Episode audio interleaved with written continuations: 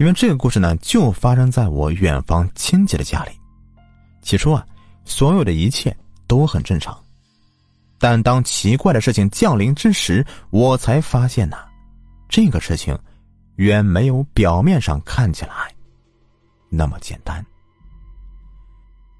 我记得那个冬天特别的冷，刚入冬没多久，天上就飘起了鹅毛大雪。刺骨的寒风像是一个不速之客，光临了这片广袤的大地，将那仅存不多的生机彻底斩断了。似乎荒凉，才应该是这个季节的主调。细小的树干宛若无助的孩子，在狂风中左右摇摆着，受尽摧残与玩弄，而奔跑在雪地里的我，也仍不例外。此时，我正顶着呼啸的狂风，朝着出版社的方向走去。没办法，像我们这样的默默无闻的小作者，是根本享受不到编辑上门要稿的特权的。在到达出版社以后，我二话没说的就闯了进去。顷刻之间，温暖便在我的身躯周围充斥起来，冷热交织的感觉让我内心的情绪很复杂。不过好在稿子总算是。交到了编辑手里。然而，就在此时，我却接到了父亲的电话，说是最近要我和他一起去一趟东北，因为二叔家的孩子不在了。我当时听到这个消息，我整个人立刻就懵了。二叔家的孩子，我记得才刚刚八九岁呀，为何会突然不在了呢？而当我询问父亲缘由的时候，父亲却只是支支吾吾的，没有答复。不过看父亲的状态，这孩子的离世应该没有表面上看着那么简单。所以我在回家之后就立刻订了车票，并于当晚和父亲一同赶往东北。值得一提的是啊，我二叔他们住的山村，因为某些特殊的地势原因，导致村子还仍旧停留在旧时代的模样。古朴的瓦房搭配上砖土垒起来的围墙，竟在冥冥之中勾起我对儿时的回忆。在儿时过年的时候，我经常会来这个地方，每次二叔啊都会准备一大堆的炮仗给我玩。不过，自从我被炮仗炸崩了手以后啊，就再也不碰这个玩意儿了。而随着父亲工作的远调，彼此间呢就拉开了上千公里的距离，所以。慢慢的，我们之间的联系也就少了，只是偶尔几年会见上一次。在抵达村子以后，我们便立刻朝着二叔家赶去。能看到，现在他们的屋外已经是挂满了白布条了，花圈一个一个的在围墙外面静静的靠着，仅此便已经凸显出了哀凉的气息。不过，值得我注意的是啊。在花圈两侧的黑色悼念条上，应该会写的是谁送的，可眼前摆放的这十几个花圈上面，却没有写上一个名字。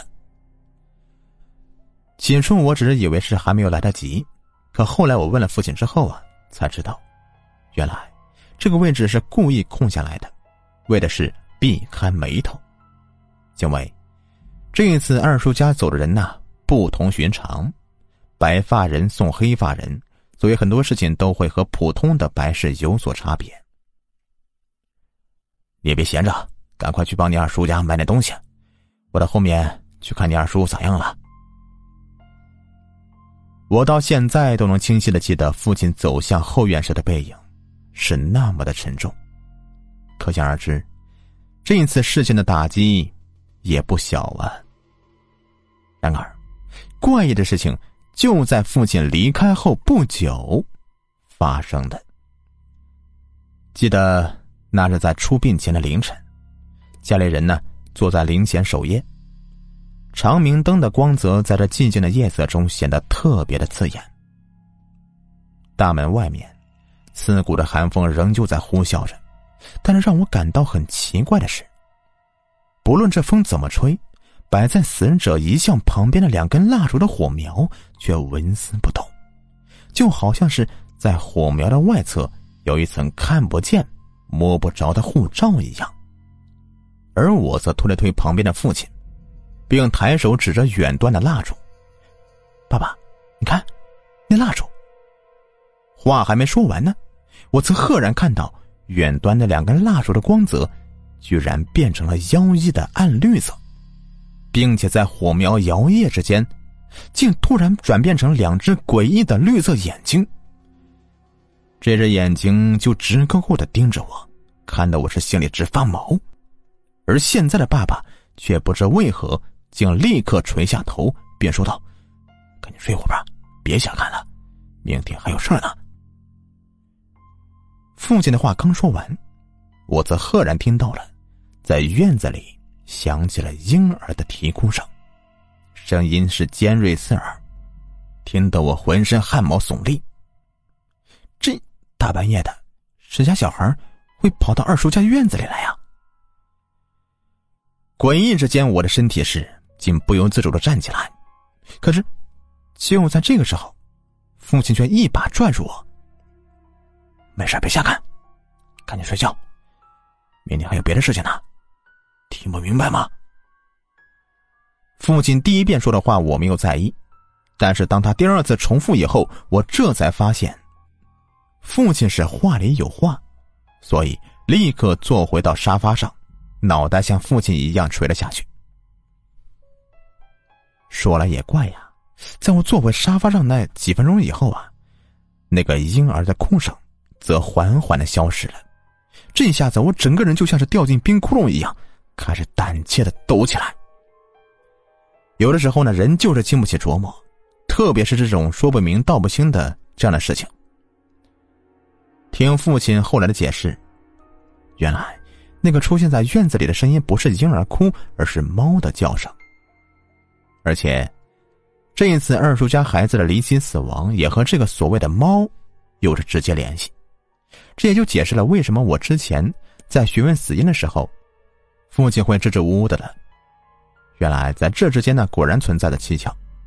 不过猫还能把人害死，我这还是头一次听说啊。所以，在第二天早上定棺的时候，我则特意留了个心眼向棺材里面瞟了一眼。好家伙，当时可把我给吓坏了，因为我看到。这棺材里的尸体啊，根本就不是一个人，而是一个猫。确切的说呀，它只是看上去像是一个猫。这棺材里的尸体是人不假，但是他的脸却变得和猫非常相似，特别是他那张嘴，这简直就是个猫的模样啊！从中间是微微向两侧分开。并且还长出了猫的胡须，还有那双诡异的眼睛，现在还在直勾勾的盯着天花板。听整理尸身的人说，这孩子的眼睛是怎么也合不上，好像是在临死之前看到什么怪东西了。而我到这里，则赫然想起，这双死不瞑目的眼睛，不就是昨天晚上在暗绿色的烛光中？若隐若现的那双盯着我看的眼睛吗？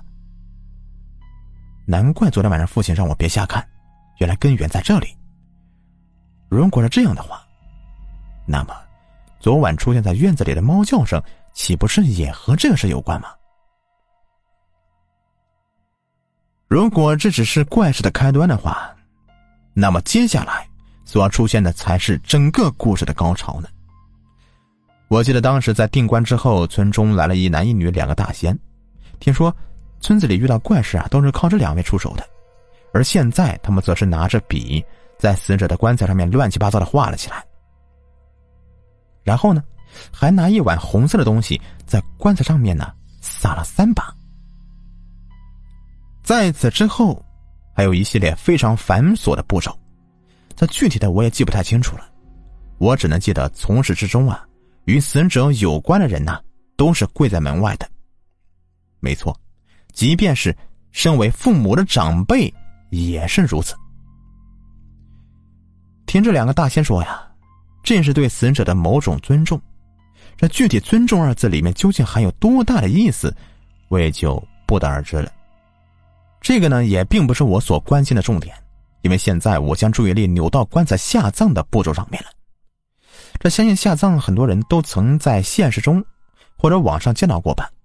就是说埋的时候啊，棺材是，呃，被平着放到这坑中的。而二叔家的孩子，这颗棺材却是竖着下葬的，头朝下，脚朝上。当地人称啊。这为竖葬。我曾听说过所谓的蜻蜓点水穴啊，在下葬时候啊，就是采用这样的方式。但这个地方有所不同，因为这个孩子是被脏东西缠上以后横死的，所以说必须要用这样的方法来镇住他身体里的邪气，否则的话，家里的人呢势必会受到牵连的。这除了棺材树葬以外呀，埋棺的土也有特点。据说使用的是朱砂拌上血混在土里，这样能做呢，是为了起到所谓的镇邪的作用。不过，在我看来，这真的是有点邪乎了。而且，这样的下葬方式还真的可靠吗？这几乎是只会在小说里面才会出现的情节呀，在现实里面发生，还真是有几丝说不明道不清的感觉。下葬完毕以后，我们全体一直在山上等到中午，这才回去。而从开始到现在，我都未曾在两位大仙脸上看到过任何的轻松感。起初我只认为，这可能是他们故意装出来的，糊弄村里人罢了。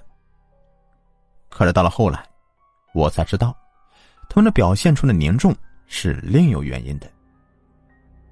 我记得这个事情是在下葬后的第三天夜里，那时候我父亲正在和二叔坐在屋里面聊天，突然就听到。在屋外的院子里，就响起了诡异的猫叫声。这声音呢，我实在是太熟悉了，它就是在出殡前我听到了那个。而与此同时呢，在旁边做饭的二婶呢，却突然间尖叫起来。我们慌忙是冲到厨房去看，却看到握在二婶手里的菜刀啊，居然把她的手指头给剁了下来。非但如此。二婶现在竟然还在手舞足蹈的在厨房里面乱跳。这最让我难以忘记的就是，从二婶嘴里面传出的那几声能够刺穿灵魂的猫叫声，这叫声呢实在是够瘆人的。知道事情不对了，二叔立刻让我父亲去把大仙找来，而我则和二叔留在家中控制住二婶。说来也怪呀。这平时没啥力气的二婶，现在居然连我们两个大男人都快按不住了。要不是听到怪声的邻居跑过来帮忙，还真不知二婶呢做出啥怪事来。而在大仙赶过来以后啊，一看二婶的状态，则立刻变得脸色阴沉。哎呀，你家孩子的坟让人给动了，快走上山看看。一听到这里。家里人是慌忙的带二婶往山上走，不得不说呀，大晚上的跑荒山那种感觉真的是让我后背发凉。而在我们赶到坟头之后，则赫然看到，这本来埋的好好的坟，现在居然被扒开了，并且在坟土旁边呢，还有一大群猫在追着咬什么东西。这具体是什么我也看不清楚，因为啊，已经是被咬的血肉模糊了。而具体这坟究竟是发生什么事情了，大仙也没有什么多说，只是让人连夜把坟给挖开，并在取出棺材后啊，立刻整体火化。在这里呢，我需要着重的提一句啊，就是当时我能看清的是，大仙背在后面的手啊都抖了起来，可想而知，这问题的转变是非常严重的。我还记得是棺材火化以后啊。二婶身上的怪事也就立刻消失了。然而，大仙当时也并没有立刻离开，而在二叔家住了三天，确定没有怪事发生以后，这才离开的，并且还在二叔家中留了一尊小人，据说是镇邪用的。而这个小人到现在还仍旧在二叔家里面供着。在二叔家的事情处理完毕以后，我和父亲则返回了城市。直到回到了家，我才询问起父亲为啥他会对这次的事情这么敏感，并且还会在所谓的猫叫声出现的时候阻止我。原来，父亲在小的时候曾经听过村中的长辈讲起过一个关于猫妖的故事，好像是在村子后山挖了一个坟，坟里面全都是猫的尸体，并且在坟中间还竖着葬了一口棺材。打开棺材后啊，这里面是一具长着猫脸的人，而从那以后啊，这个村子里就经常发生诡异的事情，并且很多都和猫有关系。其中最为常见的就是夜里经常听见会类似婴儿啼哭一样的猫叫声，时不时的还能听到有猫爪子挠门的声音。不过到目前为止，还尚未有人因此丧命呢，而二叔家的孩子是第一个。具体在这里面究竟有什么特殊原因，我父亲呢也不太清楚。好了，这故事呢就说完了，感谢您的收听，喜欢的话请点击订阅